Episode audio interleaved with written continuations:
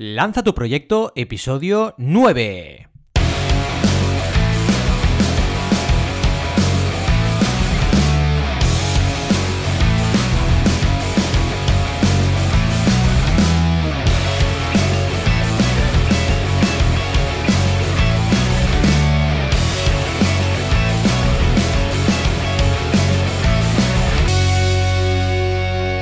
Bienvenidos y bienvenidas a Lanza tu proyecto, el podcast donde aprendemos todo lo necesario para lanzar nuestros proyectos, desde herramientas de marketing a diferentes estrategias de negocio.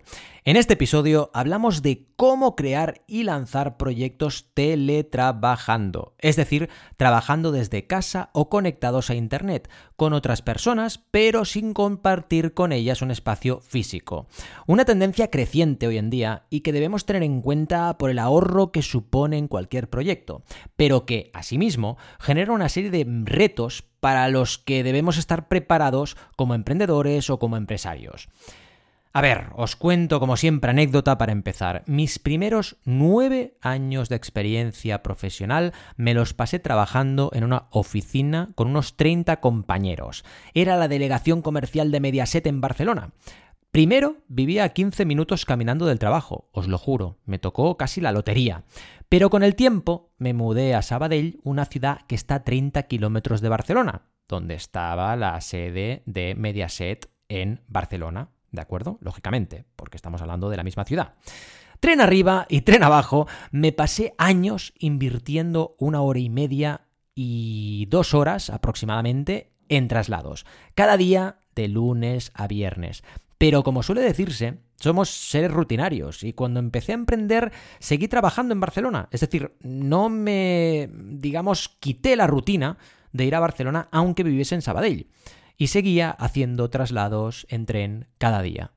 Era como si mi cuerpo me pidiese seguir trabajando fuera de casa. Es decir, no donde estaba viviendo, durmiendo, sino fuera. Tenía que salir. Pero al cabo de los años empecé a teletrabajar antes de eso, estuve unos años en un coworking, ya que me fui a vivir a Girona, Gerona, una temporada, y hasta tal punto estaba enganchado a trabajar desde un espacio alejado de mi hogar que no pude evitar buscar un coworking cuando llegué a la ciudad. Y al final, después de bastantes años, como estáis viendo, llegó el día. La paternidad me hizo probar el trabajar desde casa y llevo más de 5 años en esta nueva etapa, con sus más y sus menos, sus pros y sus contras. Y hoy vamos a analizar el teletrabajo a fondo, empezando por los puntos positivos de teletrabajar desde cualquier lugar conectado. Es decir, al final lo bueno es que tenemos conexión en remoto desde casi cualquier lugar. El primer punto positivo de teletrabajar, ya lo hemos comentado, ¿de acuerdo? Es la reducción del tiempo de traslados. Pensad en mi caso, una hora y media por jornada que me ahorro. Y el típico argumento de que se aprovecha el tiempo para leer o trabajar, no lo deberíamos contemplar. Ese tiempo de traslados, si trabajas por cuenta ajena, lo estás perdiendo. Es un tiempo dedicado al trabajo indirectamente. Pero si se cobra, y realmente eh, podríamos decir que tiene un sentido, pero es que la mayoría de veces, por no decir todas, es que ese traslado no se cobra ni se aprovecha como se debería. Y si trabajas para ti mismo, en la otra opción, tampoco es un tiempo aprovechado, porque aunque estés trabajando con el portátil en un tren, nunca es lo mismo que estar trabajando en condiciones. Y si ya usas transporte privado, un coche, una moto, es que es un tiempo realmente improductivo, simplemente tienes que trasladarte. Teletrabajando puedes aprovechar ese tiempo para invertirlo, el tiempo que inviertes en trasladarte, en invertirlo en tu jornada o en cualquier otra tarea. Puedes meditar, llevar a tus hijos al cole, hacer la compra, salir a correr, ir al gimnasio, leer un libro o dormir más. Y en mi caso hablamos de una hora y media. Pero ¿cuántas horas tardáis o tardabais vosotros en llegar a vuestro sitio de trabajo? Porque hay personas que invierten hasta dos horas o más en llegar a su trabajo y volver del mismo. Una locura si te lo paras a pensar. Pero sigamos, que las ventajas de teletrabajar no se acaban ahí, ¿vale? La segunda ventaja, muy relacionada con la anterior, es el ahorro en dinero. que supone el trabajar desde casa. Para ir y volver cada día al trabajo, uno gasta dinero en comprar su billete de transporte público o en pagar combustible o electricidad para su vehículo. Incluso en ocasiones uno puede ahorrarse hasta tener vehículo si trabaja desde su propia casa. Aunque teletrabajar no solo se aplica a trabajar desde casa, ¿de acuerdo? Vamos a entender que en la mayoría de casos el teletrabajo se aplica a esa condición de trabajo desde el domicilio, pero puede ser que teletrabajéis desde cualquier lugar. Imaginaos un bungalow en un camping, imaginaos un bar que os gusta y que es tranquilo, etc. Pero sigamos, vamos a entender que estamos pensando en trabajar desde casa, ¿de acuerdo? Hay más ventajas, como por ejemplo el aumento de la calidad de vida. Si teletrabajas desde tu casa, podrías hacerte la comida cada día, o como mínimo, vas a gastar menos dinero en comer fuera de casa, si es que tu jornada es a tiempo completo. Eso te permite comer de forma más saludable y también más barata. Además, hay otras ventajas, como la posibilidad de dormir un rato más por la mañana o echarte una siesta si tu cuerpo te lo pide. No siempre, esto es importante y lo vamos a decir mucho en este, este podcast, no siempre podemos estar al 100% a nivel de productividad. Y teletrabajar te permite adaptarte mejor al ritmo de tu propio cuerpo y de tu propia mente. Eso siempre que puedas controlar tu propia jornada, algo que no siempre es posible aunque teletrabajes. Hay que dejarlo claro. En cualquier caso, aunque no controles tu jornada, el, trabajar desde casa, el teletrabajar, te permite aumentar más fácilmente tu calidad de vida. Y lo estamos viendo con ejemplos reales, ¿de acuerdo? Y prácticos. Vayamos ahora a la conciliación. Teletrabajar te permite mejor conciliar tu vida personal con la profesional, sin ningún tipo de duda. La flexibilidad que te otorga el poder estar en casa para atender a tus hijos en un momento dado, para hacer la compra semanalmente, para tomarte un tiempo de eh, encargar esa compra online, para poder preparar la cena tranquilamente sin prisas un miércoles por la noche. Los ejemplos son muchísimos. Claro que cada caso es un mundo y una persona que trabaja en jornada intensiva de 8 a 16 horas, por ejemplo, y a 5 minutos de su casa, no tendrá la misma situación que otra que trabaja jornada partida y está fuera de 9 a 19 horas, trabajando 75 a 75 o más minutos de su casa. Pero seguimos, que hay más ventajas, ¿de acuerdo? Aunque cada caso sea un mundo, vamos a ver las ventajas que te da el teletrabajar y no solo por el ahorro del tiempo, ¿de acuerdo? Una de estas ventajas, que para mí es de las más importantes, es el aumento de productividad. Y es que, aunque parezca mentira, teletrabajar suele aumentar la productividad y no reducirla, como se podría llegar a pensar. Como siempre, cada caso es un mundo, pero en términos generales, la productividad aumenta si uno trabaja desde su domicilio o en un sitio remoto. En primer lugar, uno puede montar el espacio de trabajo a su gusto, y eso hace que trabajes mejor. Y en segundo lugar, uno puede centrarse mejor en las horas que dedica al trabajo, al no tener que estar pendiente de tareas extra laborales que son de fuera del trabajo, que no puede realizar por estar alejado de su domicilio. Mirad, os cuento. Mi sitio de trabajo tiene un póster de Pearl Jam, una banda de grunge de los 90, con unas olas y unos surfistas en tonos azulados, que me encanta y me gusta tenerlo delante cuando trabajo. A la izquierda tengo una ventana grande y puedo mirar el cielo siempre que quiero. Y tengo mucha luz, mucha luz natural se refiere. Y también otros objetos que me gustan, como por ejemplo dos figuras de Masters del Universo, de coleccionista, o dos figuras de Lego, que uno es Luke Skywalker y el otro Obi-Wan Kenobi. Ya es la segunda vez que sale Star Wars en este podcast. Y trabajo con mi MacBook Pro, eh, con un soporte para alzarlo y tengo mis dos focos, mi micro para grabar mis vídeos de YouTube y mi podcast, obviamente. Y estoy muy a gusto en mi espacio, que mezcla funcionalidad y una decoración muy personal. Al final, se trata de estar a gusto, ¿de acuerdo? Se trata de estar en un sitio, en un ambiente que haces tuyo y que es agradable para tu trabajo. Pero el otro tema que aumenta la productividad es todavía más importante, que es el saber que puedo ir al colegio de mi hijo si pasa algo, que puedo hacer la compra si nos falta algo en casa, que puedo ir al gimnasio en cinco minutos y me voy para allí en cinco minutos, quiero decir, si lo necesito. Y todo aquello que puedo hacer desde casa y de forma ágil, rápida, por el hecho de estar cerca de todos esos puntos que pueden ser gestionables rápidamente, me permite concentrarme más en el trabajo. No tengo que estar pensando en lo que tengo que hacer fuera del trabajo, porque si necesito hacer algo, puedo dedicarme a ello inmediatamente.